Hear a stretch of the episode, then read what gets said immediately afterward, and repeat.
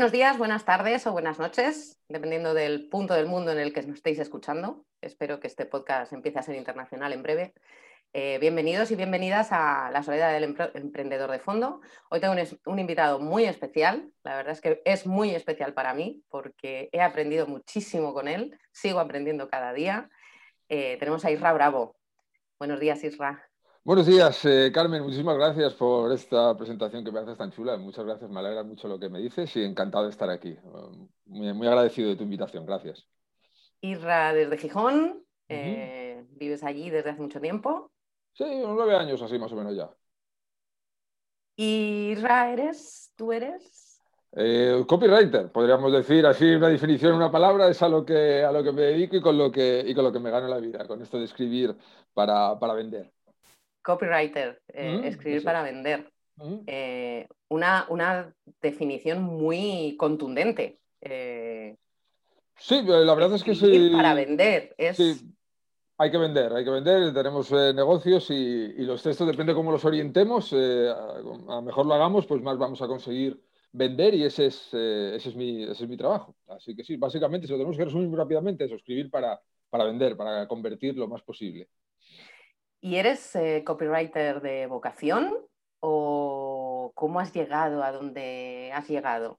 Mm, bueno, pues ha sido un poco, fue un poco casualidad, ¿no? Porque descubrí que esto de escribir de determinada manera, mm, pues hacía que la gente tomara más interés y tomara más acción. Yo lo descubrí eh, con, una empresa, un amigo de casualidad, haciendo unos presupuestos, contando un poco de, historias para no poner solo los típicos precios más el IVA y tal, sino que contábamos un poco una historia, envolvíamos a, al potencial cliente eh, en algo más que solo el precio y descubrimos que, bueno, que, convertía más y que incluso subiendo los precios teníamos más ventas.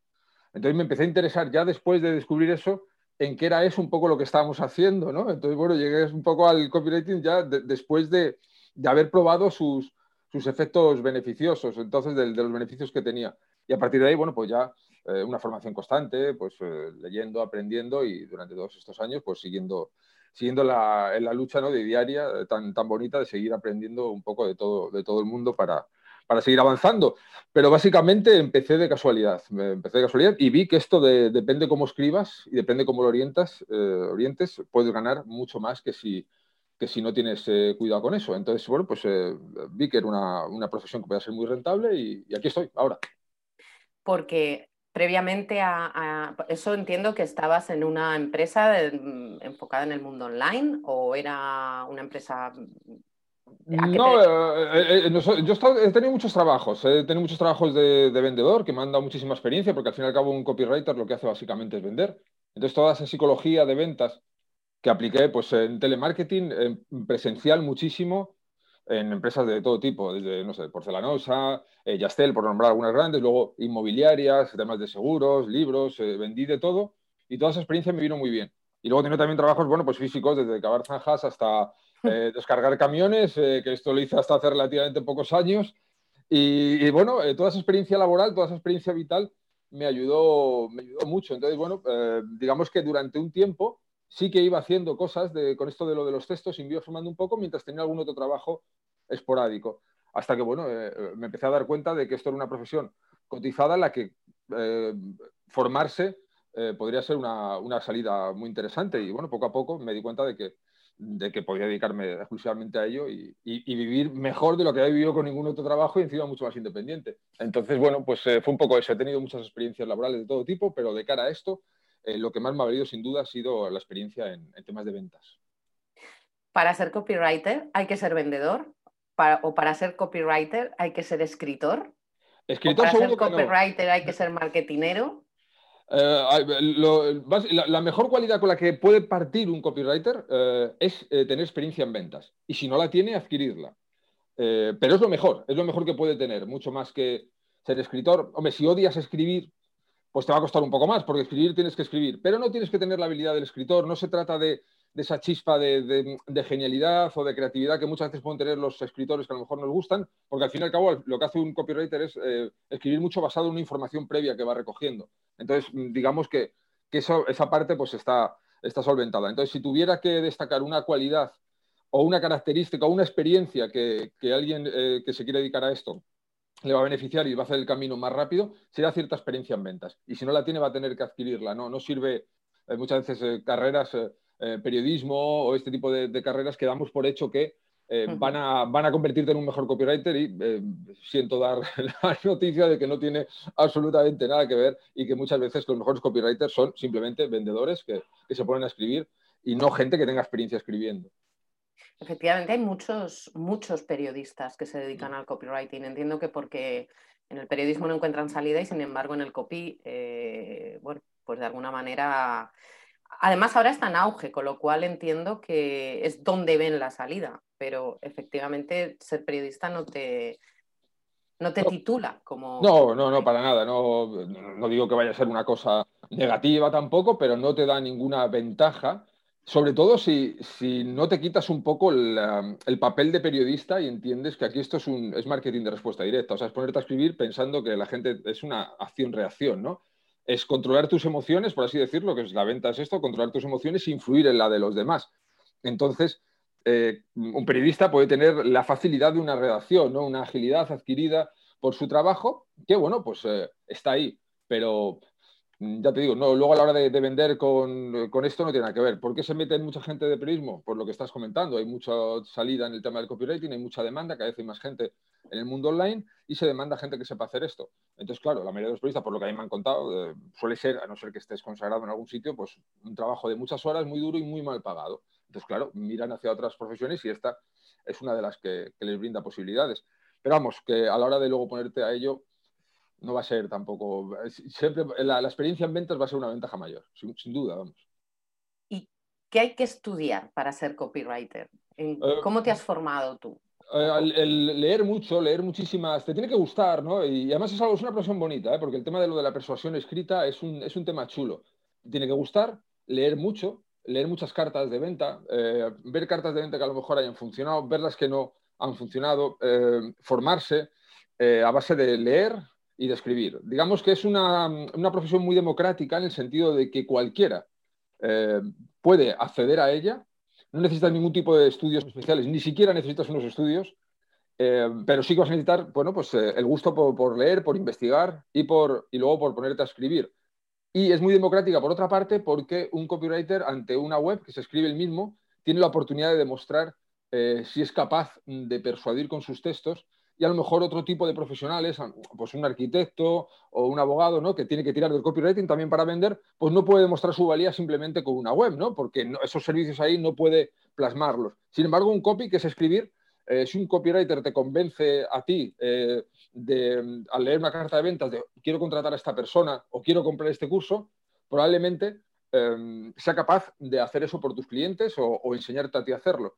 Entonces, por eso cualquier persona que empiece desde cero puede, puede empezar a vender con la web siempre y cuando lo, haga bien, eh, porque es, eh, es, enfrentarse, es el texto contra el cliente potencial, ¿no? No, no, no hay más trámite que ese. Entonces, por eso es una profesión que también me gusta mucho, porque permite a cualquier persona poder empezar a, a demostrar su valía en su propia web desde el, desde el minuto cero.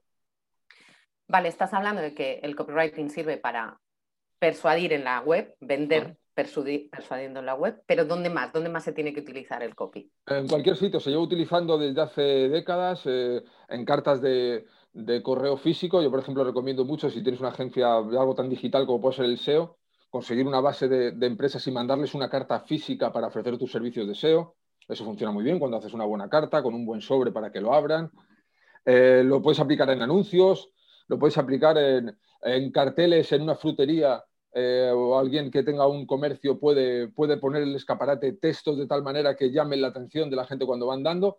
Eh, no dejan de ser textos que venden y se van a aplicar a cualquier eh, acción publicitaria. Ahora lo asociamos más a la web porque, bueno, en la web hay cada vez más gente y, destacar es, es, complicado y los textos tienen mucha importancia. Pero esto se lleva utilizando desde muchísimo antes de Internet y se puede aplicar para cualquier cosa. Para un anuncio, mil anuncios para vender una bicicleta, eh, saber copywriting te va a ayudar a vender la bicicleta más cara y en menos tiempo. O sea, vale para cualquier cosa, para encontrar trabajo, para lo que quieras. Hasta en Tinder. Hay una... Hasta en Tinder, sí, sí, sí, no, para ligar.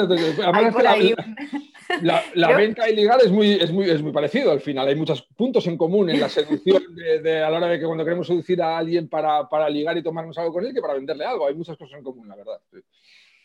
Y tú, eh, mayormente, tu, core eh, tu core de copy está en el email marketing. Tú basas tu, negocio en el email marketing, no tanto en, nada en redes sociales, tengo entendido, y, casi nada en, físico. Bueno, perdón, en físico sí, pero bueno, ahora llegaremos a eso. Sí, eh, no, yo redes, creo que tengo perfiles en muchas de, ellas, pero hace años que no entro a, nada, no, me interesan las redes. Lo baso todo en el email marketing, que es la herramienta de ventas online más rentable que hay. O sea, esto es una cosa que es un hecho, no, no, es una cosa que diga yo, no es una opinión, sino que, bueno, pues eso está ahí, es lo más rentable que hay. Entonces, eh, yo mando todos los días un email vendiendo mis servicios. Entonces, digamos que, los dos servicios en los que más especializado estoy es en email marketing y en páginas de venta, cartas de venta que decimos los copywriters, pero para entendernos, páginas de, venta. Entonces, estos dos servicios son los que, los que más he desarrollado, ¿no? con, con el día a día y el email marketing, que es la herramienta de ventas que, recomiendo a cualquier persona que nos esté escuchando, que tenga un negocio online, que venda por email, que, que le irá mejor que si no lo hace, eso seguro. El email marketing que hace años que se está muriendo, en teoría. Sí, lo están matando desde que, yo creo desde que empezó Internet, eh, están matando el email marketing, pero no hay nada. Siempre dicen, no, es que nuestra bandeja está muy llena. Sí, hay que hacer buen email marketing, pero eh, si tú vas a redes sociales, va a haber muchísimo más ruido y va a ser muchísimo más difícil llamar la atención de alguien. Si tú entras en el buzón de, tus potenciales clientes y sabes trabajar el email marketing, sabes trabajarte las líneas de asuntos, sabes trabajarte un poco la mezcla de información con entretenimiento y siempre tratando de vender y aportando algo que, el lector agradezca, pues al final, eh, bueno, pues las ventas están ahí y, y es una cosa que lleva funcionando muchísimos años y bueno, sí, siempre lo quieren matar porque siempre hay que sacar algo nuevo, siempre nos tienen que decir alguna cosa nueva para tratar de vendernos. Esperamos que alguien haga la prueba y que haga un lanzamiento y lo haga en Instagram, por ejemplo, o que coja esas mismas personas que tengas y las tiene en una lista y que utilice el email marketing y, verá que, los datos van a confirmar lo que estamos hablando. El email marketing es lo mejor que puedes hacer. Y además el email marketing que eh, eh, se supone que vas, tienes que leer y ahora nadie lee. Sí, eso también se, comenta mucho y sin embargo, pues eh, se lee mucho, muchísimo. Otra cosa es que cada vez sea más difícil captar la atención de la gente y cada vez tengas que saber mejor lo que haces para captar esa atención de desconocidos. Eso, lógicamente, es cierto porque los impactos publicitarios que recibimos ahora no sé exactamente en qué número está. Una vez leído la estadística, pero vamos, que es una burrada. Estamos eh, todo el santo día recibiendo... Unos 10.000 diarios. sí, una, una, burrada. Entonces, sí es cierto que tienes que saber dirigir el, el tiro, ¿no? Por así decirlo, a la audiencia adecuada. Pero ¿qué pasa? Yo por mi experiencia, por ejemplo, eh, para vender ah, muchas veces a lo mejor un, curso que puede valer 500 o 600 euros, bueno, pues hay una prueba con una carta de mil palabras, mil palabras es poquito, con muchas fotos y tal, y luego hemos hecho una carta que tenga 3, 4, cinco mil palabras y ha vendido mucho más. O sea, ¿qué quiero decir? Eso de que la gente no lee no es cierto. La gente lee lo que le interesa y se ha para ellos. Si tú recibes una carta y se ve que está personalizada de verdad y pone tu nombre para Carmen y tal, y sabes que es tuyo, eh, eso te va a enganchar, vas a hacer que lo leas. Bueno, pues cuando tú haces copywriting, lo que tienes que hacer un poco es que la gente cuando está ante el texto diga, hostias, eh, me, están, me están hablando a mí, o sea, esto, esto a mí me interesa. Entonces se van deslizando y solo hay que conseguir, el objetivo tiene que ser que lean una línea para que luego lean la siguiente. No, no esperar, em, bueno, pues em, cosas de, golpe ni, grandes metas. No, no, una línea con interés para que luego lean la siguiente. Y, y sí se lee, vamos, de hecho, eh, yo lo, lo, en mi trabajo, no solo el mío, sino el de colegas, con clientes y tal, constantemente y a diario. Eh, las cartas de venta con buenos textos y da igual la longitud que tenga, venden eh, bastante más que esas cartas que, que, son cuatro frasecitas porque la gente no lee muchas fotos. Esas son las que, las que abundan y las que no venden. Casi, casi nadie vende con eso. Cuéntanos en números, eh, ¿cuántos suscriptores tienes? Bueno, ahora mismo debo andar eh, por, por, encima, ahora me tienen que entrar unos cuantos, pero por encima de 10.000 largos, por encima de 10.000 largos. ¿Y esos suscriptores no vienen de redes sociales? No, no, no vienen de, redes sociales. Porque has dicho que no las trabajas. No, eh, yo tengo una ventaja muy grande y es que no tengo ni idea de prácticamente nada. O sea, quiero decir, la, mayoría de la gente sabe muchas cosas, ¿no? Pues a lo mejor SEO o mucho para hacer un podcast y tal, o sea, son capaces de, crear muchas cosas y manejar muchas herramientas. No es mi caso, que soy bastante torpe con la tecnología, entonces me planto un día, en 2017, yo ya trabajaba como copy, pero quiero sacar mi marca personal para vender mis cursos, ¿no? Y digo, vale, no sé SEO, no tengo ni idea eh, si tengo que hacer un vídeo y editarlo, un programa, un podcast, eh, puedo estar 15 días para editar 10 minutos y, saldrá mal. Así que lo que trato de hacer es posicionarme, eh, bueno, pues cojo mi experiencia y eh, contacto con gente para poder ofrecer charlas donde, donde hablar de, lo que ellos hacer, ¿no? Entonces empiezo a salir en entrevistas y esas entrevistas son las que luego me van nutriendo la lista. Entonces, bueno, pues prácticamente yo no tengo eh, contenidos posicionados porque no, no, trabajo el SEO, no trabajo las redes sociales y los suscriptores vienen de, espacios a lo mejor como este. Quiero decir, mañana nos ve tu audiencia y puede que alguien que esté muy loco diga, pues voy a suscribirme a ver qué, me vende este tipo. Bueno, pues, eh, pues esa persona entra a la lista, luego se puede dar de baja, se puede convertir en cliente o lo que sea. Pero digamos que, mi lista de suscriptores la, alimento así. Está muy filtrada además porque yo tengo muchas bajas, eh, pero eso es muy bueno porque la lista está en constante movimiento, porque mando email todos los días. Entonces, bueno, pues eh, muy contento con, la estrategia, así como está.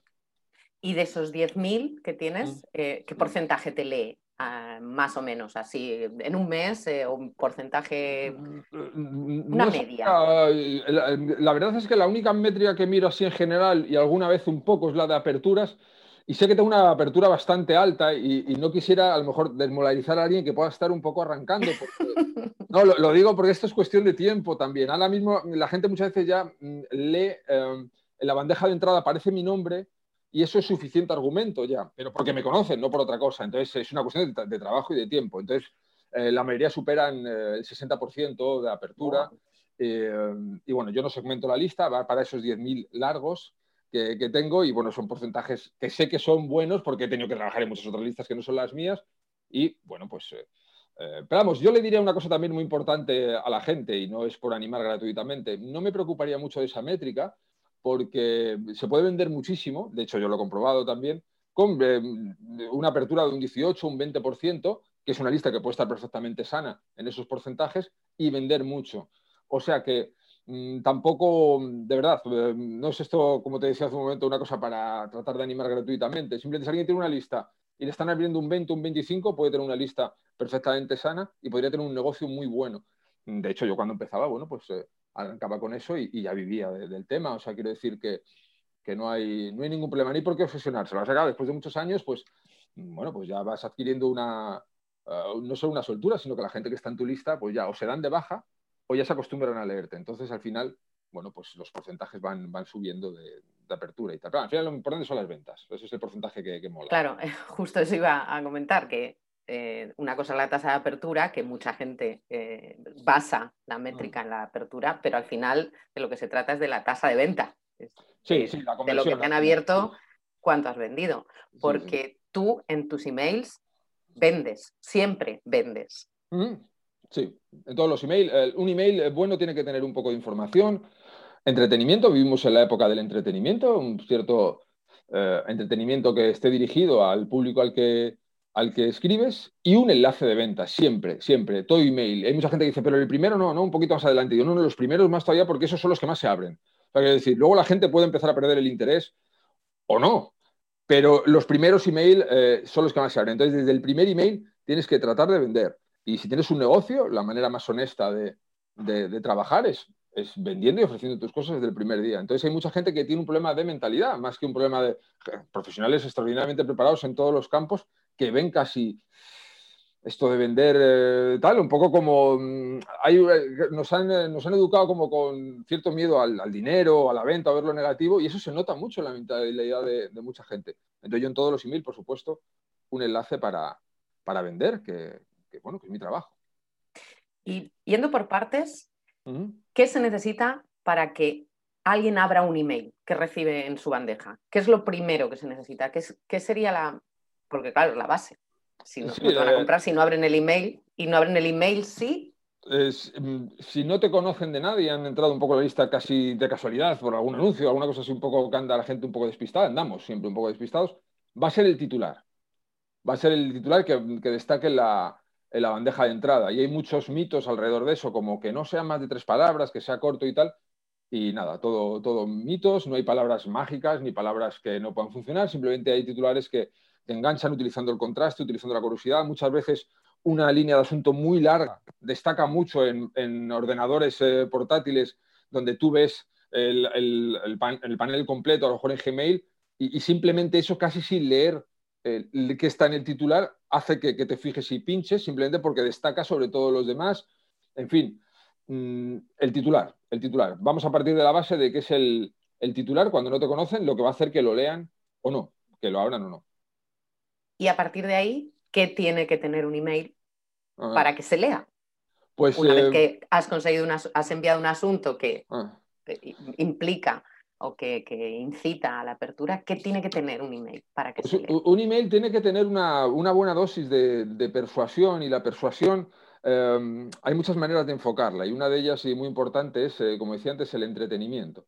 El entretenimiento no es ponerte a contar a lo mejor tu vida sin ton ni son, ¿no? porque la gente puede casi con toda seguridad no estar interesada en eso como tal, pero sí puedes hacer que tu vida se enlace al producto y al miedo, necesidad, eh, deseo del cliente. Eso sí lo puedes hacer. Para eso hay técnicas que, bueno, eh, la gente que nos dedicamos a esto, que tenemos formaciones de esto, pues enseñamos y eso sí se puede hacer. Entonces, básicamente, para, como primera receta, después de un buen titular, es saber que lo que nunca te va a perdonar nadie, lo que no puedes hacer en ventas es aburrir. Quiero decir, pueden perdonarnos cualquier cosa, pero eso también en, venta física. Pero si tú aburres a alguien, eh, simplemente desconecta.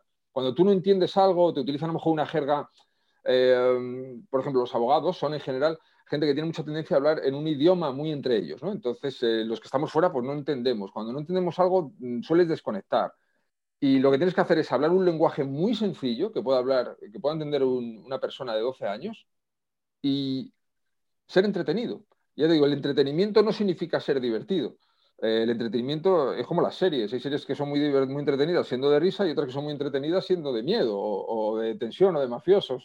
Entonces, simplemente eh, usar el entretenimiento como, como, arma de enganche para que la gente quiera. Un email bueno son, pueden ser a partir de 300 palabras. Eso se lee en un par de minutos. Y si lo haces medianamente bien y la gente empieza a tener costumbre de, de leerlo, vas a tener un negocio muy, muy interesante. Y lo que no debe faltar nunca es eso, no, no ponerse muy técnico, no ponerse muy con las características, no llenarlo de fotos, eh, no llenarlo de enlaces. Tiene que parecer un email como el que le mandarías a un amigo que, con el que estás hablando y, nada, le hablas de manera natural.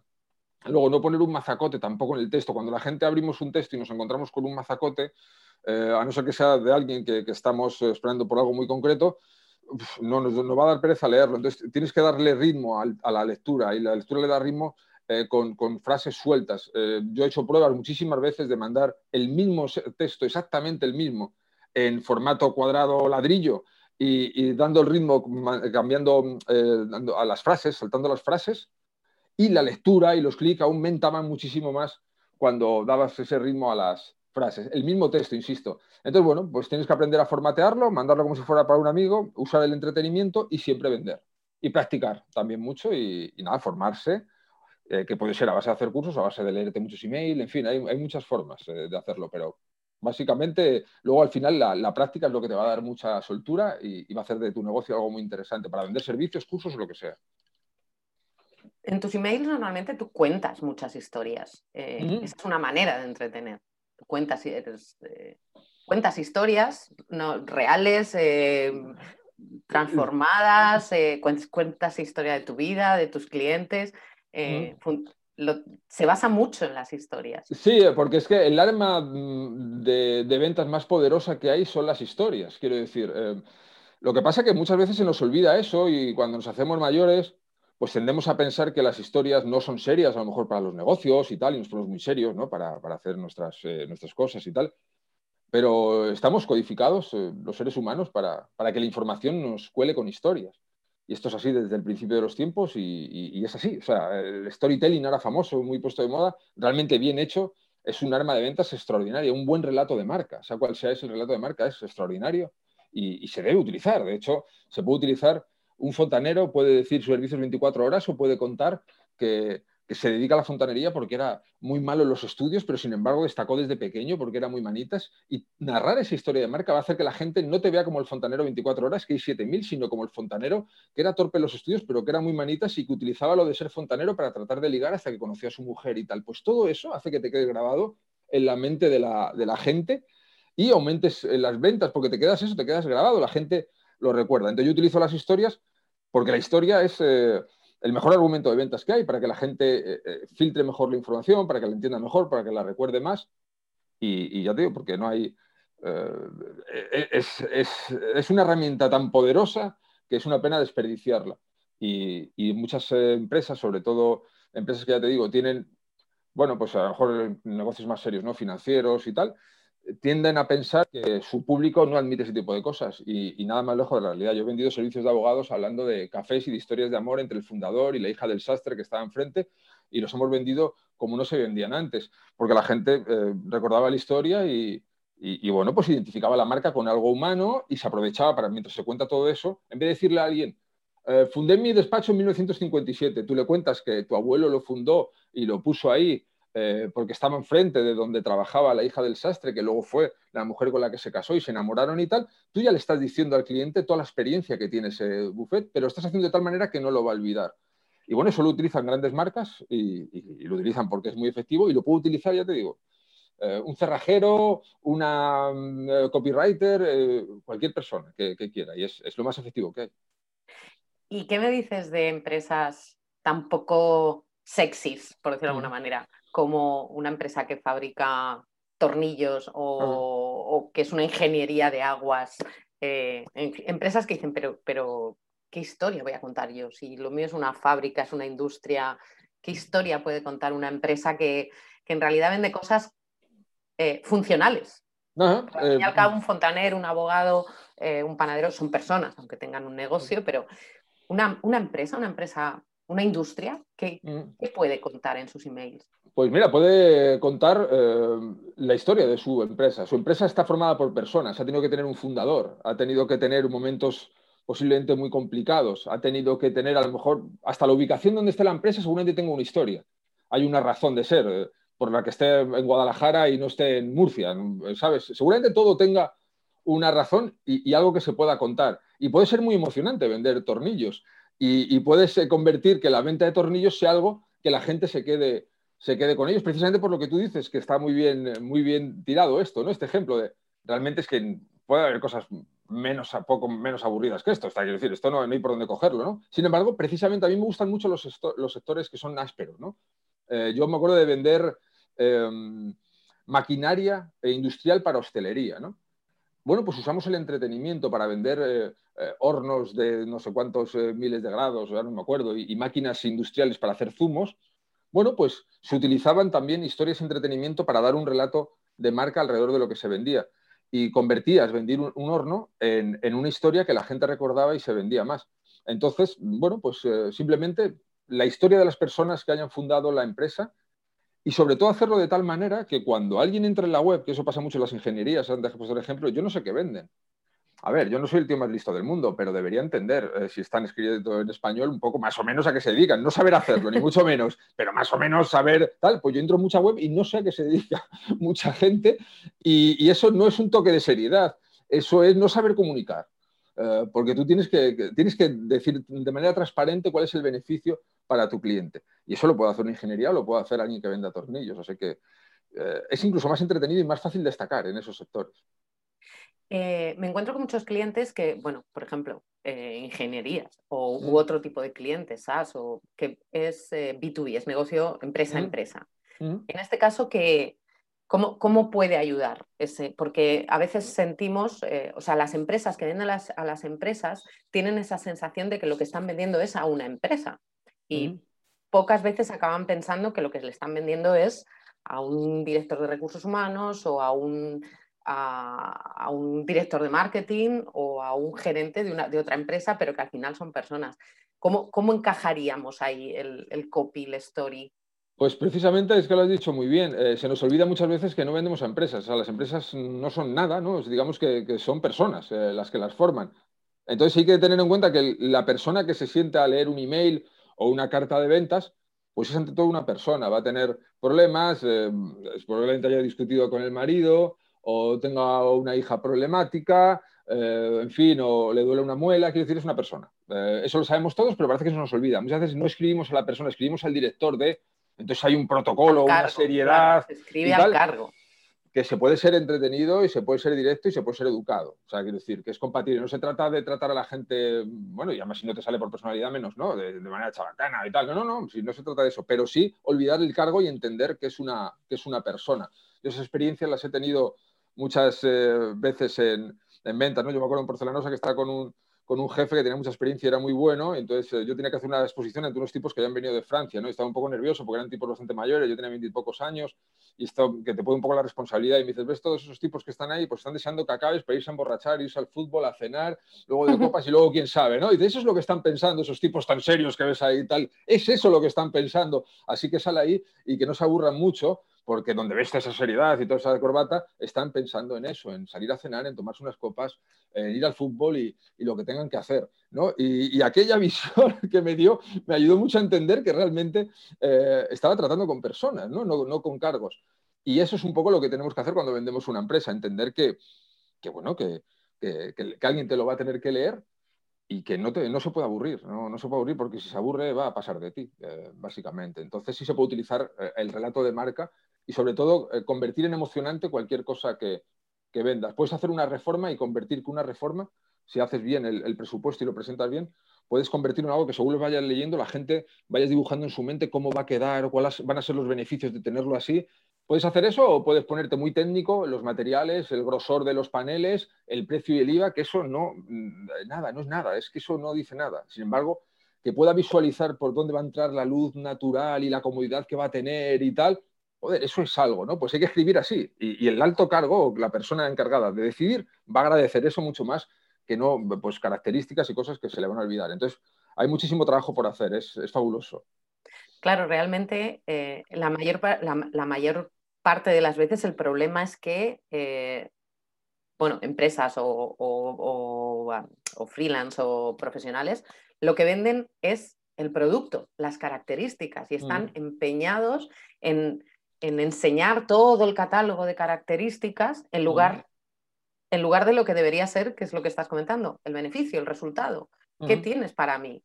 No me sirve que, el panel tenga dos o tres milímetros de grosor. ¿De qué me sirve a mí que tenga dos o tres?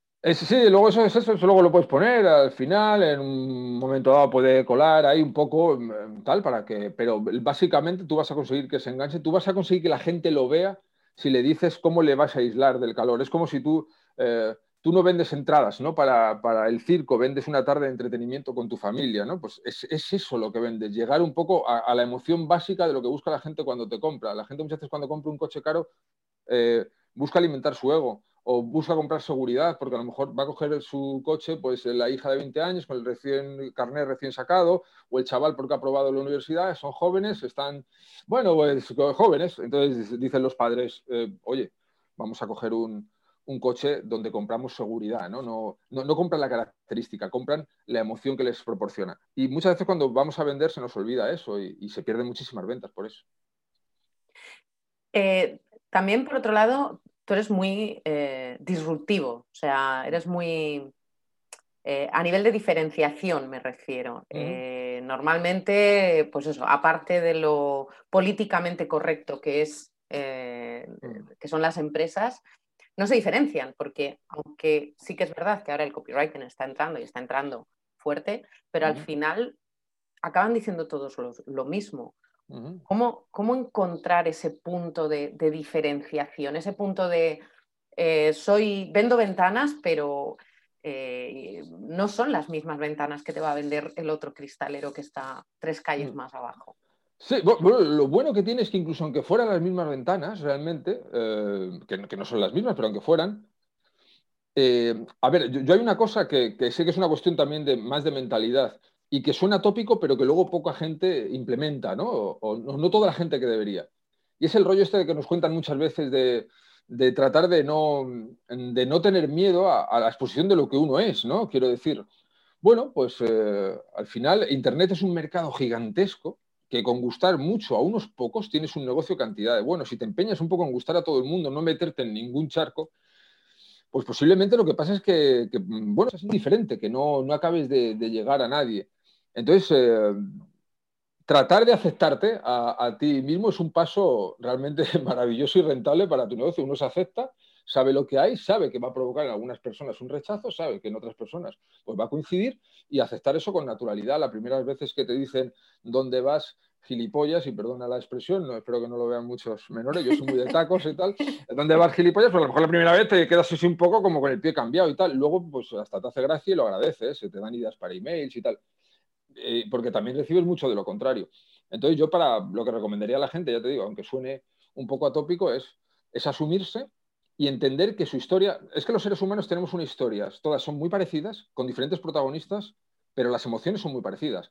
Eh, miedo, eh, celos, emoción, eh, alegría, tal. Son, tenemos unos patrones comunes. Lo que nos cambian pues, son los escenarios y los protagonistas. Si nosotros sabemos coincidir, conectar con esas emociones a la hora de contarlas, nos vamos a diferenciar enseguida, aunque estemos contando cosas que en realidad nos han pasado a todos. Todos hemos sentido muchas. Yo, no, ya te digo, yo no tengo que utilizar ciencia ficción en los emails.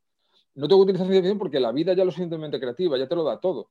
Entonces simplemente es mirar con ojos de que poder transformar en historias. y esas historias las puedes hacer conectar con, las emociones básicas que todos sentimos, pero con otros protagonistas y tal, pero la gente conecta con la emoción. Así que animaría a la gente a ser menos rígida. Eh, se puede ser muy profesional, muy serio, pero menos rígido, o sea, más que em, tu personalidad puede ser seria y eso es fabuloso, tan buena como el que sea más, eh, bueno, pues más extrovertido.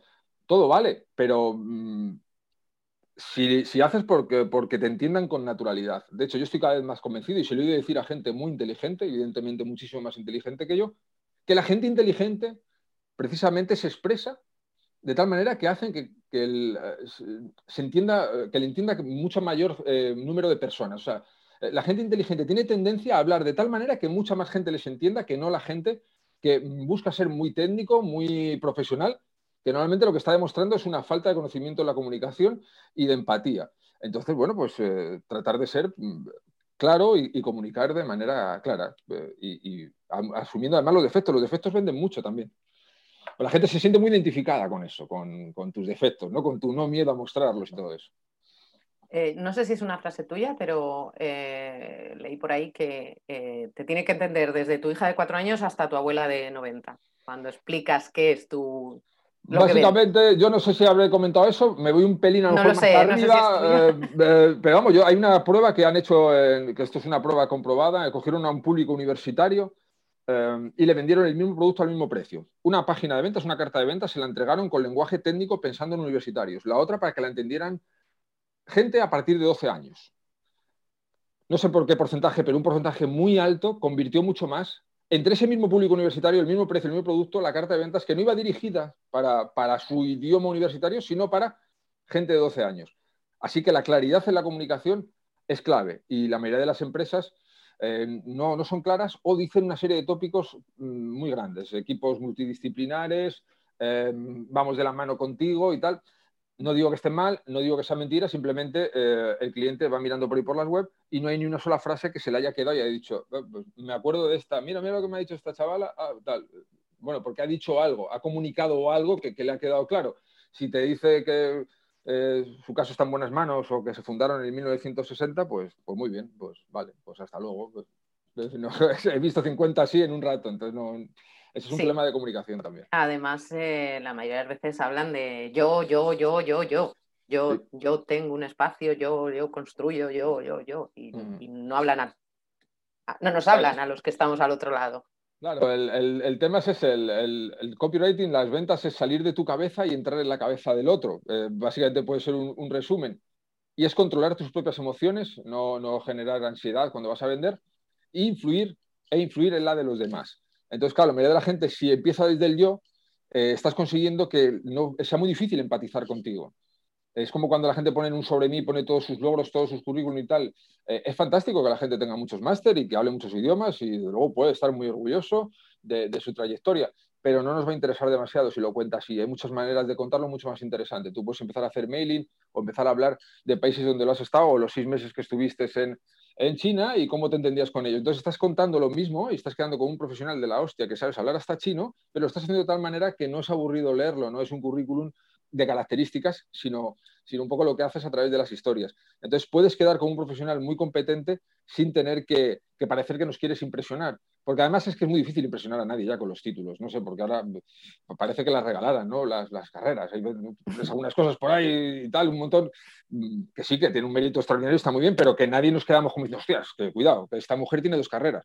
Bueno, pues está fenomenal, pero no es ese un argumento que nos vaya a volver locos. No lo es, ese es, por desgracia, por y normalmente poca gente trabaja de lo que ha estudiado en la carrera. Sí, esa también, o es, sea que, esa también es otra. Es un dato, acaba siendo un dato irrelevante. Mm, sí, sí, es una cosa que no, eh, ya te digo, no, no, buscas eh, además muchos, buscas un diseñador web o un SEO, lo que sea, cualquier profesional, realmente, eh, bueno, no estás buscando eso ni, ni, es eso lo que te va a llamar la atención. Nosotros pensamos que sí, como una manera de validarnos, pero no lo es, no, no, no, lo es, vamos, no, es un dato irrelevante. Pues hablando de, disrupción, en ese sentido creo que tú rompiste el molde eh, el hecho de, eh, en el hecho de enviar un email diario. Uf, eh, un, email diario. Mm, ¿Cómo vas, vas, a mandar un email diario? Eso es súper invasivo. Eso es. he de decir, te, voy a contar un detalle. Yo tuve una clienta justo antes de, todo este desastre que es coach y ah. estábamos planificando toda la estrategia y yo le, le, proponía enviar tres emails a la semana. me parecía una barbaridad. Le parecía, pero ¿cómo voy a enviar tres emails? Eso es una burrada, no sé qué, tal y cual. Bueno, la cuestión es que cuando llegó todo esto, eh, esta persona, esta chica es médico y dijo que se sentía más cómoda volviendo a trabajar como médico que como coach, o sea, se sentía más útil volviendo a trabajar como médico. Y en, verano me escribió para decirme que si le podía ayudar para poner en marcha, eh, para eh, configurar una plataforma de email marketing para enviar un email diario porque había comprado un curso tuyo y de repente había pasado de no mm. querer enviar tres, que le parecía demasiado, mm. a iniciar esa estrategia tuya de email ah. diario. Sí, sí, sí. No, eres disruptivo en ese sentido, pero es que además has movido masas porque, sinceramente, ahora mm, yo recibo a diario emails de mucha gente. Ya llega un momento en que no sé ni quién son y me, voy, me voy desuscribiendo, pero ahí has roto el molde, has roto el paradigma y, la, ah. creencia de, que, un email diario es invasivo. Bueno, eh, tengo que decir también eh, que esto es una cosa que se va haciendo 20 años en mercados como Estados Unidos y tal. Es cierto que aquí, en el mercado hispano, es posible que, haya tenido mucho que ver con, que se haya hecho popular. La verdad es sí, soy consciente. O sea, igual que digo una cosa, digo la otra. Eh, y es verdad que aquí cuando yo eh, empiezo así con el tema de esto del email diario, eh, pues también había mucha gente con un recelo muy grande, ¿no? Porque pues eso es spam, ¿no? Entonces la gente está en redes sociales y mandan 10 mensajes en redes sociales, pero luego no quieren mandar un email.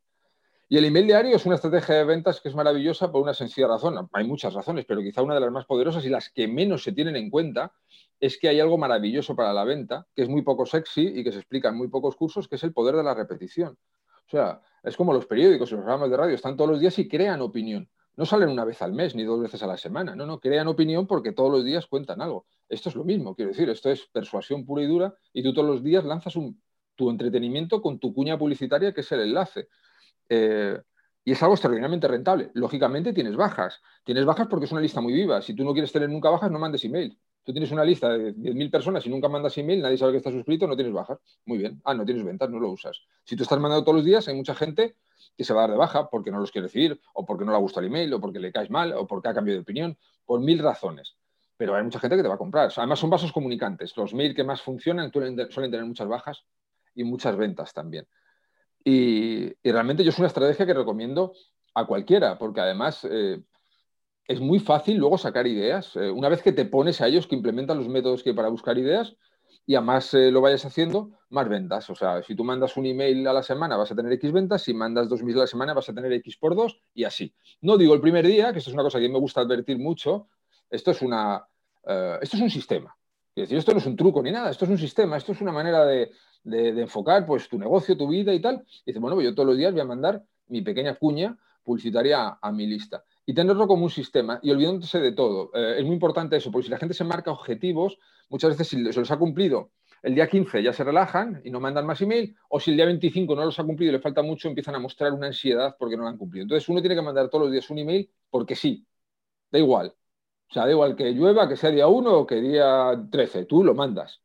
Eh, y da igual que vendas o que no vendas, al día siguiente mandas, mandas, mandas. Entonces entras en esa mentalidad y al final los resultados vienen y son, son poderosos. Yo entiendo que al principio la gente mm, se enfrenta a ello con un cierto miedo de no ser capaz, ¿eh? de decir, es mucha presión. Bueno, pues nada, márcate un ritmo de dos, tres a la semana, poco a poco, ¿sabes? Y poco a poco, y oye, ya, te irá soltando. Pero el email marketing es una herramienta que es muy rentable y es más rentable a medida que vas eh, trabajándolo más y a más emails, más ventas. Así que eh, yo porque no hay más días y no mandaría todos los días más días, ¿sabes? Pero, pero es, es algo fabuloso que le recomiendo a todo el mundo y que cualquiera que lo haga y que sea paciente en el tiempo se dará cuenta de lo, lo rentable que es estar menos tiempo en redes y menos tiempo en foros discutiendo cosas que muchas veces no van a ningún sitio y preparar buenos eh, argumentos de venta para, para, tus potenciales clientes y venderles tus cosas.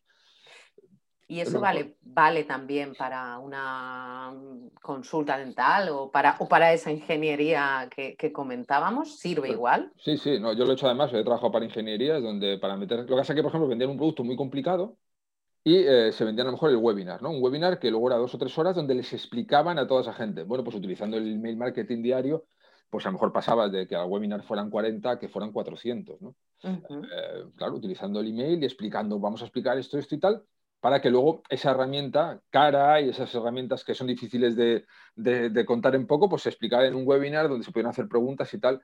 Entonces, claro, es, fabuloso para vender, cualquier cosa. Yo de momento no conozco ningún sector que no pueda beneficiarse del email marketing, de ponerse en contacto con sus clientes a través del email. ¿Cuánto, supongo que también se va optimizando el tiempo, pero cuánto se tarda en crear un email? Eh, es decir, mm, tendrás que pensar en una idea, entiendo que vas, eh, vas practicando, porque al final también es una práctica y entiendo que lo que al principio te cuesta el, síndrome del folio en blanco, de qué hablo, ah, luego acabas siendo, tienes ahí un, stack de ideas que, no se acaban nunca, pero así de entrada, mm. eh, el primer día, bueno, el, puede costar escribir un email? Un email, eh, una, persona puede estar perfectamente mm, al principio una hora, ¿no? Por ejemplo, al principio, te hablo muy al principio. Incluso una hora y media. Dicho esto, si tiene una lista de gente medianamente, así un número más o menos de gente, y no me gusta decir números porque también depende de lo que vendas y tal, o el ticket, o si son servicios, que con muchísima menos venta ya lo tienes rentable, eh, va a ser incluso así la mejor hora, la mejor hora y media invertida de toda tu jornada laboral preparar un mensaje y mandárselo a 500 personas que tengas una lista. Pongamos una lista así discreta, pero bueno, con 500 ya vas haciendo algo. Bueno, con 100, ¿eh? Puedes vender servicio con menos de 100, pero bueno, vamos a ponernos por decir un número así, 1000, que ya es otro número que también empieza a ser curioso. Va a ser la mejor hora y media, y te estoy poniendo un caso donde ya vas a tener que elaborarlo mucho. Una vez que coges práctica, que tienes las ideas apuntadas, que eso es de lo que se trata y de lo que se habla mucho en las formaciones, por ejemplo, que tengo yo, eh, un email con el tiempo no te lleva más de 20 minutos escribirlo lleva un tiempo. O sea, quiero decir, esto es como todo, como el que sale a correr o el que sale a andar. El primer día anda menos que cuando lleva seis meses andando. Eh, esto de lo de escribir es exactamente igual. Escribir es una habilidad que puede coger cualquiera. No digo ser un escritor talentoso, no digo el don. Yo ahí no voy a entrar. Yo te digo escribir unos textos, 300 palabras para utilizar la persuasión y enlazar un poquito algo que tú hayas visto con lo que vendes. Es una cosa que está al alcance de cualquier persona que se ponga a ello. Eh, al final es el, eh, el que trabaja es el que va a ver el resultado, porque no es algo inaccesible. Y en 20 minutos puede tenerlo listo. Pero al principio cuesta más, al principio te puede costar una hora, hora y media. No debería preocuparte si tienes una lista a la que mandárselo, porque aún así seguramente vayas a tener una hora y media muy bien invertida. Claro, una publicación en redes sociales y cuentas con que tienes que hacer una foto, editarla, mm. eh, hacer una creatividad, buscar hashtags, al final te lleva el mismo tiempo o más. O más, o más, sí. Y bueno, y a lo mejor la mayoría de los emprendedores ¿no? soñamos un poco con la idea de que algo se viralice y tal para que tenga un impacto, pero muchas veces luego tienes que meter ahí pasta ¿no? en la publicidad para que eso llegue a gente. La gente que te conoce del impacto frío de la publicidad, en una compra directa, no sé qué sea algo de compra impulsiva, es muy difícil que te vaya a comprar algo, un curso o contratarte si no te conoce absolutamente nada. Esto no va a ser nada habitual. Entonces, al final, bueno, pues las redes sociales son una gran pérdida de tiempo general. No digo que las marcas no puedan utilizarla y no digo que no lo vayan a utilizar, algunos no las utilizan muy bien, pero la mayoría de la gente hace un enfoque, bajo mi punto de vista, equivocado, y lo he visto muchas veces de dentro, del tiempo que le dedican a las redes y el poco tiempo que le dedican a otras cosas donde pueden potenciar su marca personal de manera mucho más directa. Ya te digo, en una entrevista como esta, nosotros estamos haciendo bastante más que si nos pasamos toda la mañana en Twitter discutiendo sobre qué color de compra es más interesante, si el verde o el azul, eso es indiferente, o sea, quiero decir, que, decir que eso, y no tiene, a ver, no hay que debatir esas cosas, son, esas son tonterías, uno lo comprueba, pero, pero lo importante es eso, es, eh, luego dirigirte a tu propia audiencia, ¿no? No mandarles fuera. Hay mucha gente que también manda email, que esto es un error muy habitual para que nos pueda estar escuchando y a lo mejor se quede un poco con, con algún detalle, de, mandar un email y mandarlos fuera de su web, ¿no? Mandarlos a, una publicación o, a una red social que tengan por ahí. um, vamos, eso es, un, eso es un desperdicio, ¿no? Tú tienes que mandar el email y tratar de venderles algo y si no tienes nada que vender, dejarles por tu web, que lean un artículo algo, algo tuyo, pero no les mandes fuera. Es como cuando entras a una web y lo primero que ves en las esquinas son los iconos de las redes. Joder, eso, eh, no sé qué me lo contaba el otro día con un ejemplo muy bueno, muy sencillo de entender, que se nos habrá ocurrido muchas veces a todos. Es como si entras a una tienda y lo primero que te abre la puerta y dices, vaya usted ahí enfrente a comprarme el café, que este que tengo aquí detrás eh, está bien, pero es que ese café de ahí, hay más gente para verlo. A nadie se le ocurriría echar a la gente cuando en su tienda. No sé la que tenemos de echar a la gente de nuestra web cuando entran en nuestra web, con lo difícil que es captar la atención y con lo fácil que es que la gente ve un iconito de redes que identifica porque lo tiene ya en la cabeza y no puede evitar clicar y marcharse. Hostias, eso es, eh, es eso, es, dejar la puerta, es abrirles por un lado y, eh, la puerta por un sitio y la ventana por otro. Pues detalles de esos hacen que se, que se pierdan muchas ventas. Sí, de hecho ahora se recomienda que ni siquiera estén los iconos. Antes, bueno, hace ya mm. tiempo que, se recomendaba que estuvieran en la parte baja porque además así tenías mm. que recorrerla como mínimo la página de inicio para ah. llegar ahí y ahora se recomienda que ni estén. Vamos, que, no haya, fugas de ningún tipo. de ningún tipo, vamos, yo eso lo tengo clarísimo, no, no a, ningún sitio, para nada. Tienes que tratar de captar el email, que esa es la, información más valiosa que tienes eh, en un negocio online porque además es la manera de controlar, de controlar eh, quién te lee, cómo, cuándo, cuánto. En las redes no sabes. Eh, mm. ¿Te ven o no? Sí, en las redes hay mucho ruido, ya te digo, está ahí, bueno, pues ya no digo que no haya marcas, eh, personas que no lo vayan a utilizar bien y que no pueda ser una herramienta, pero yo lo que veo mucho en foros y en temas de redes son muchas discusiones. Yo alguna vez que me meto a lo mejor en LinkedIn cada tres meses y, y, veo así en algún hilo y veo que han empezado a las 10 de la mañana y, y a las 2 y 45 todavía están discutiendo sobre quién es el mejor copywriter muerto de Canadá y, digo, joder, pero estáis aquí cinco horas discutiendo por algo que, además eh, no se puede, que, no va a ningún sitio. Entonces, bueno, eh, yo lo que les invitaría, joder, pues en vez de escribir tantos mensajes en las redes para ver quién es el mejor copywriter muerto o vivo, que está muy bien, eh, escribe un email y mándaselo a, tu lista y, ofrece tus servicios y, te va a ir mejor, vamos, seguro. ¿Cómo te organizas para, enviar un email diario? ¿Lo escribes a diario o haces una batería de emails, las guardas y luego las vas, las enviando? A diario, el 99% de las ocasiones, si a lo mejor tengo que salir fuera y estar dos o tres días fuera, me quedo más tranquilo si los dejo ya escritos y programados en la herramienta que utilizo, que es Response. Entonces, en ese caso sí, pero si el 99% de las veces, que yo me muevo muy poco, lo escribo al día. Durante la mañana lo escribo y, lo, y lo mando a las tres y media y ya está. O sea, que escribes el mismo día el email que envías en el día. Sí, sí, casi siempre. vamos, a no ser que esté fuera, que deje uno lado, siempre los escribo el mismo día. Eh, has, comentado que en tus emails siempre hay venta. Sí, siempre. Siempre hay un enlace para tratar de vender, siempre. ¿Qué es lo que vendes? ¿Qué es lo que, ¿Qué es lo que tienes para nosotros? Bueno, vendo cursos de, mm, de copywriting, de, para enseñar a escribir páginas de venta y email marketing. Entonces, eso es lo que vendo, enseñar a la gente lo que hago. Estuve muchos años haciendo servicios y cuando vi que tenía, bueno, los conocimientos suficientes como para poder transmitir de la mejor manera posible lo que, la experiencia que, que yo había adquirido y ahora la que voy adquiriendo día a día, pues eh, es lo que vendo, ¿no? A la gente a enseñar copywriting, a que aprenda a vender en, la web, a utilizar el email marketing, a utilizar cartas de, venta, en fin, todo ese tipo de cosas. Mando los cursos en papel, que es una cosa que también funciona como eh, un poco, eh, para llevar un poco la contraria al mundo digital y, bueno, pues también tiene una gran aceptación. Pero bueno, sobre todo, al final lo que la, gente quiere es, eh, son formaciones que sean prácticas y que sean, y, que sean implementables y que, y que puedas aprender algo y que puedas avanzar con eso. Y, básicamente eso es lo que, lo que vendo. vendo. Vendo lo que sé hacer, formación en copywriting. Es decir, que tienes un curso de email marketing para, para, aprender a escribir emails, entiendo. Eso es. otro de copywriting, lo que es en general, que vemos sobre de manera general. Tengo otro sobre la especialidad, pues yo tengo dos especialidades, que es el email marketing y las páginas, cartas de venta, sobre eso, cartas de venta. Y luego saco muchas masterclass sueltas, eh, contenidos, pues por ejemplo, eh, para hacer presupuestos, para hacer anuncios, eh, casos de cartas de venta o casos de hecho, pues a lo mejor en la membresía que estaba eh, eh, Nahuel Casino en Kudaku, ¿no? pues trabajé ahí y multiplicamos en un mes por 11,5 las conversiones, ¿no? Pues a lo mejor cojo casos de esos y luego lo que hago es eh, empaquetarlos y venderlos, como lo he hecho, ¿no?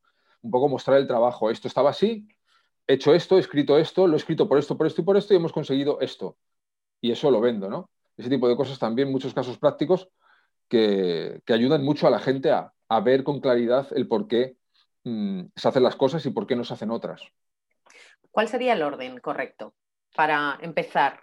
Eh, ¿Empezarías por si no tienes una lista de suscriptores, el de copywriting en general es el por el que empezaría. Si no tienes una lista de suscriptores, si eres una persona con una lista de suscriptores, empezar por el de email marketing puede ser también una muy buena opción porque es una herramienta de ventas muy directa y muy rápida de rentabilizar. O sea, alguien que tenga ahora mismo una lista de suscriptores, aunque diga, yo no les he escrito nunca ningún mail, tiene un tesoro, con nada que sea un poquito grande. Lo que pasa que si nunca les has escrito un mail y ahora vas a empezar a mandar email, vas a tener muchas bajas los primeros días. Asúmelo con la mayor de la deportividad, incluso alegría. O sea, que si te enfrentas a una lista de 3.000 y se te quedan 1.000, pues fenomenal. Eh, mejor 1.000 de estos que no 3.000 de los anteriores. Y lo puedes empezar a rentabilizar enseguida, o sea, desde, el primer email. O sea, decir, desde, el primer momento lo puedes empezar a rentabilizar. Ya que comentas esto, eh, esa lista dormida que tiene mucha gente, que hay mucha gente, no, no, si tengo, tengo, yo tengo emails. Mm. ¿Cómo mandar ese primer email? Eh, mm. después de no haber mandado un email en meses o vete a saber desde cuándo, ¿qué, tendría que llevar ese primer email para reactivar esa lista? Bueno, puedes hacer dos cosas, depende del tiempo. Si es unos cuantos meses, a lo mejor simplemente empezar a mandar email y comentar con naturalidad que vas a empezar a, utilizar ese canal de comunicación por si alguien tiene algún problema que se dé de baja. La gente tiene que ver que no nos da miedo que se dé de baja. No nos tienen que ver eh, como gente desesperada, ¿no? Eh, porque nos lean o porque nos, nos sigan o les gustemos.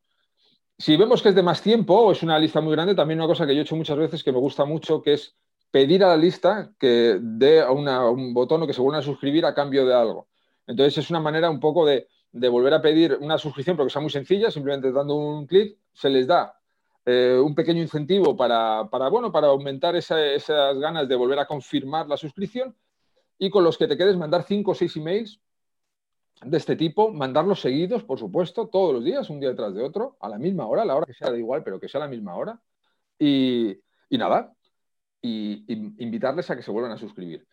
Esa forma también es la, mejor que yo he probado de todas y la que recomiendo. Pero si no lleva mucho tiempo, si a lo mejor dos, tres meses, cuatro meses, directamente puedes empezar a mandar un mail y a lo mejor en el primer mail o los primeros comentar que a partir de ahora, bueno, pues ¿qué vas a mandar más email? Si quieres, no hace falta ni comentarlo ¿eh? tampoco. Pero bueno, puede estar bien también un poco, por lo que hablamos antes, un poco una, y un poco ir a tumba abierta. Es decir, un poco mis intenciones son estas y, ya está. Eh, voy a tratar de, aportarte cosas con los email, pero, pero bueno, eh, estoy vendiendo esto y esto es lo que te voy a ofrecer. Ya está. A la gente no se la puede tratar por imbécil. No, no funciona mucho eso de que parezca que...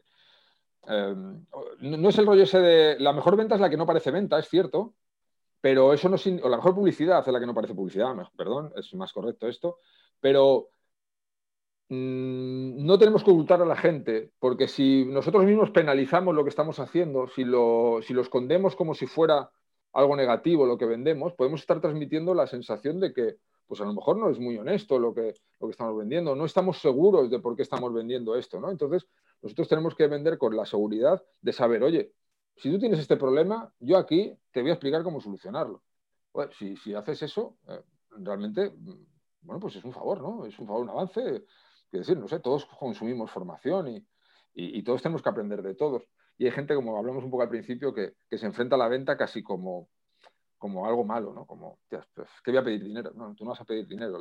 El dinero es un intercambio de energía. esa persona ha costado tanto ganarlo y a ti te ha costado tanto esto. Si consigue un equilibrio y lo que vendes les aporta algo, eh, todo el mundo eh, va a haber un beneficio en el, tema. Entonces, no, hay ningún problema. Hay que quitar complejos para lo de la venta. Es un tema de mentalidad también, o sea, aparte de copy y tal. Y, lo, he visto además en gente, y muchas veces es curioso porque más válida es la persona, muchas veces más, más síndrome del famoso impostor de estos tiene, ¿no? Tiene como tal. Y, joder, lo he visto en gente que ha dicho, pero bueno, ¿sabes? Una barbaridad de este, ¿no? bueno, eh, bueno, todo se puede trabajar. ¿Qué tienes ahora entre manos? ¿Estás preparando algo? Pues eh, bueno, el otro día eh, estuve con una amiga, se llama Ana, que me dijo que debería eh, contar desde que monté la web hasta justo este año 2020, ¿no? desde el año 2017, y hacer una formación donde contara un poco todo, todo ese recorrido ¿no? de cómo eh, hice las decisiones que tomé, las cartas de ventas que utilicé y tal. Y ando con esa idea, con esa ilusión, y eres la primera persona más a la que se lo cuento, ando con esa idea de, de, lo mismo sacar algo que un poco hago ese recorrido, pero que pueda aportar realmente algo práctico para gente que, porque bueno, como todas las personas, yo he cometido muchos errores, posiblemente más errores que, muchos otros, porque siempre he intentado bastantes cosas y creo que, puede ser interesante, sobre todo ver eh, partes en las que supe que, había acertado antes de hacerlo y por qué, partes en las que me pegué eh, la hostia y el motivo y por qué no supe verlo y, cómo poder enfocarlo uno mismo, por si se ve en un caso que aunque no sea igual, puede decir, eh, esto me suena de esto. En fin, un poco con esa, con esa idea y bueno, y con sacar, con sacar constantes eh, pequeñas píldoras formativas que me gusta y, seguir mandando email todos los días con el sistema. Eso es básicamente seguir igual, avanzando pero igual. Eh, cuéntanos, mm, supongo que has, comentado antes que lees mucho. Mm. ¿Qué tienes ahora? ¿Qué, estás leyendo ahora? ¿Qué, o, ¿Qué libro? Em, mira, ¿Te eh, copio o no? Eh? No, mira, ahora, mismo justo, eh, mira este libro, no sé si se ve, La enfermedad de escribir de, de Bukowski. Es el libro que tengo ahora y tengo, lo que pasa es que se lo tengo por ahí detrás, que me regalaron también, el de Antifrágil, de... no, no me acuerdo el nombre. Ese llevo muy pocas páginas y me está pareciendo alucinante, este llevo un poco más. Y son los libros con los que estoy hablando. Tampoco tienes que ser tan lector, ¿eh? no me quiero parecer aquí como y tal, pero bueno, cuando cojo algo que me gusta, sí, porque, porque uno ya se acostumbra y empieza a ver ventas en todos los sitios. Yo veo una serie y ya veo un diálogo y, ya estoy imaginando ventas, ¿no? De efecto profesional. Y en estos libros de Bukowski, Bukowski es muy, muy bueno eh, dibujando imágenes muy claras, ¿no? Es capaz de, de utilizar palabras muy bruscas, mm, muy agresivas y estar contando algo muy tierno, ¿no? Una historia de amor alucinante utilizando mucha rudeza. A mí me encanta ese contraste y ese talento que hay que tener para, para estar hablándote con un lenguaje suez y vulgar y tal, y estar emocionándote desde la parte más romántica, por así decirlo, la parte de amor, ¿no? Eh, hay que ser un genio, y Bukowski lo es, y, se aprende mucho de, esta gente con, con esos dones, ¿no? Por cierto que hasta ahora no hemos mencionado tu web. Estabas ah. explicando antes y era el momento y no, eh, no, hemos, no, hemos, dicho cuál es tu web. Aunque lo pondré en las notas y todo, pero aún no lo habíamos ni comentado. Sí, no, motivante, es motivante.com. Yo soy Irra Bravo y con Irra Bravo me van a localizar la web y nada, motivante.com, que cuando se me ocurrió el nombre vi mi hija muy pequeñita, lo pronunciaba muy bien y dije, pues me quedo con este nombre, porque si eh, con tres años eh, dice motivante.com con tanta soltura, debe ser fácil de, pronunciar y de recordar. Así que ese es, el, ese es el motivo del nombre de la web y es ahí donde me pueden encontrar. Y bueno, para, para finalizar, mm, dime cuál es tu canción favorita, porque me gusta acabar el programa cerrando con, una canción favorita del invitado. Hostias, eh, es eh, difícil. O una que te venga así a la cabeza.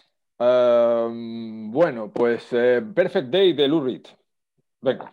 Esa, por ejemplo, así que me viene una a la cabeza. Tendría muchas, pero oye, ya me has pedido una, vamos a ser educados y dar una. Perfect Day de, de es una gran canción. La última pregunta, la última. Eh, ¿Quién te gustaría, ¿A quién te gustaría escuchar en una entrevista? Si está a mi alcance, lo entrevistaré. Ah, ajá, pues eh, Madre mía, es una buena pregunta también esa. Eh, ¿Puede ser mm, alguien relacionado de, temas de marketing o... Sí, lo que... algo así relacionado a nuestro mundillo o, podemos... ¿Ah? Alguien que creas que, puede aportar eh, ideas, puede aportar experiencias. Vale. Eh, espérate un segundo, mira. Voy, a ver, que para quiere decir el nombre correcto, no, no quiere decirlo, perdóname un momento. A ver si, Ah, vale, mira, pues hace, uno, hace ya mucho tiempo, lo que que hace unos meses saqué una formación y tal.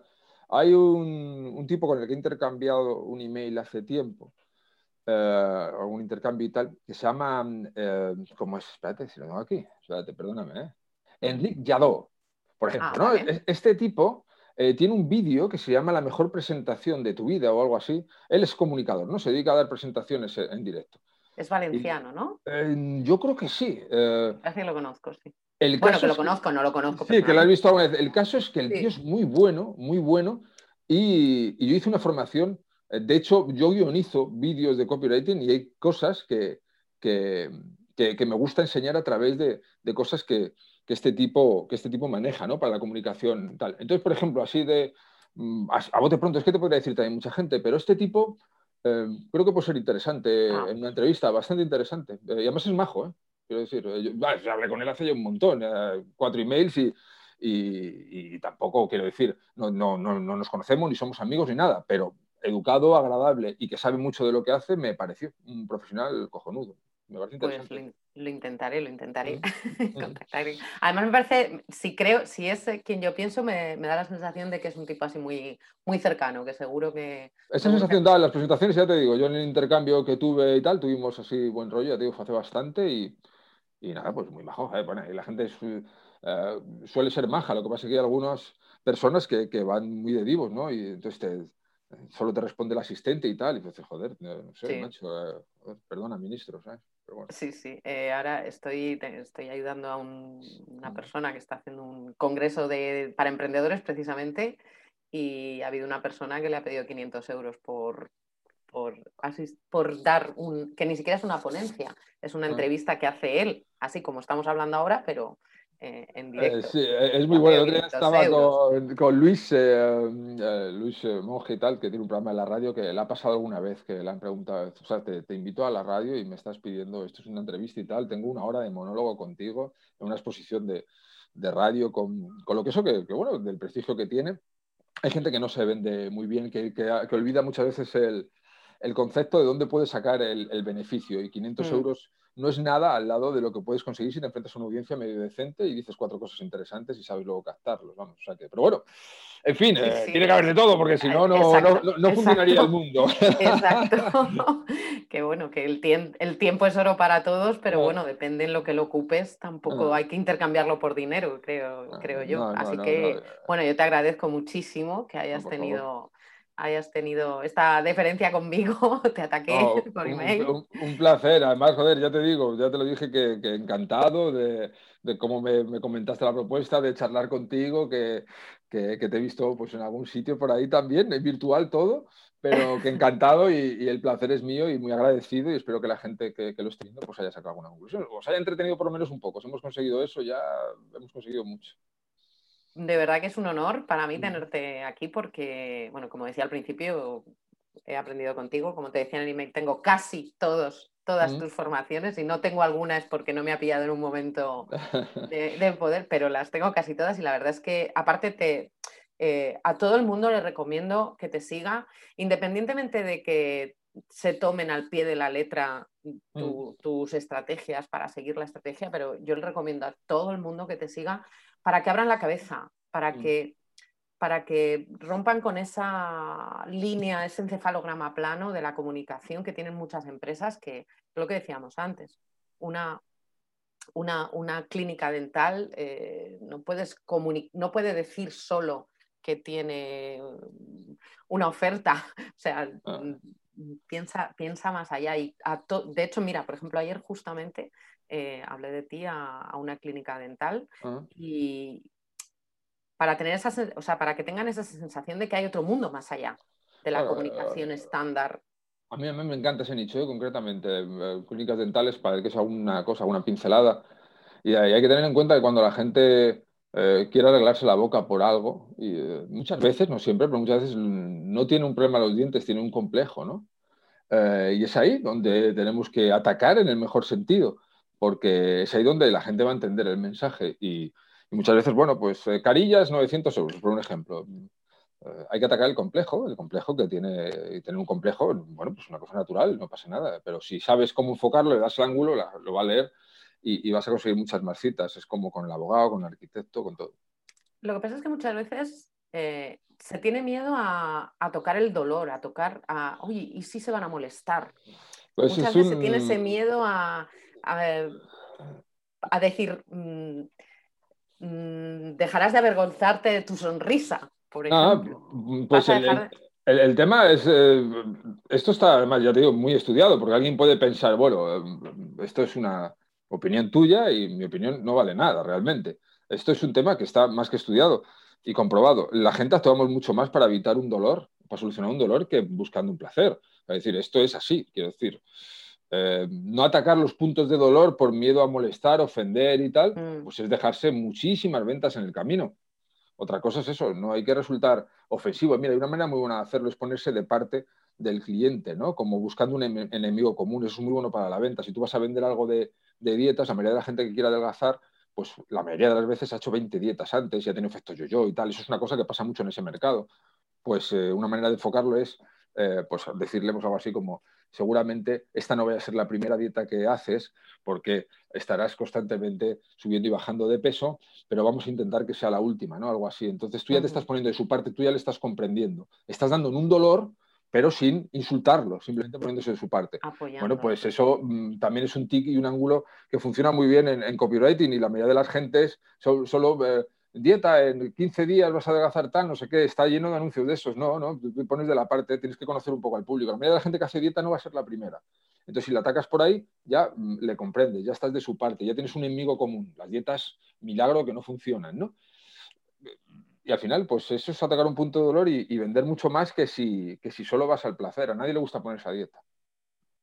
Está claro. algo hay que hacer para, para animarlos hasta difícil reconocer que, llevas mil dietas y que ninguna ha funcionado porque el problema eres tú y no la dieta. Claro, y además el rollo es que hay que entender que muchas veces, una cosa es lo que decimos y otra cosa es lo que pensamos. Muy pocas veces coincide.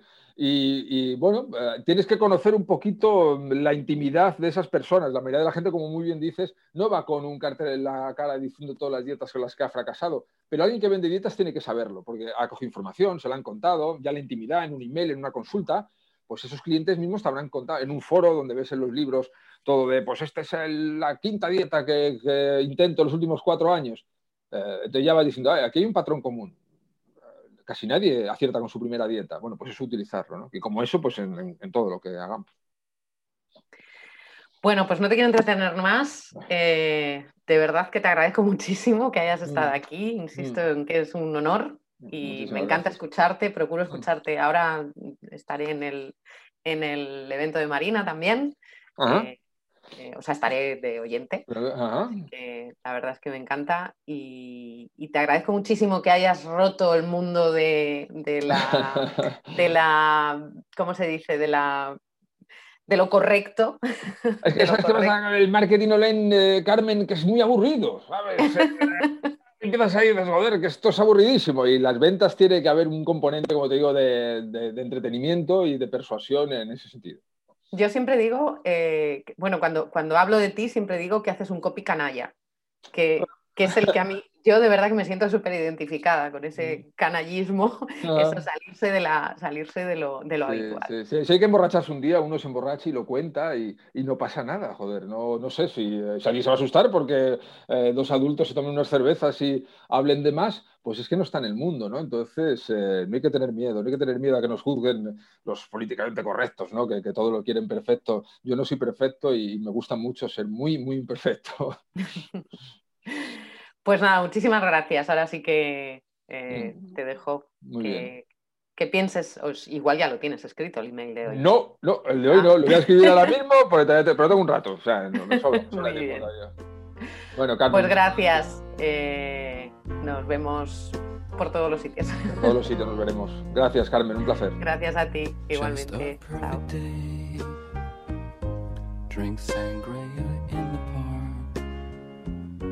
And then later, when it gets dark, we go home. Just a perfect day. Feed animals in the zoo.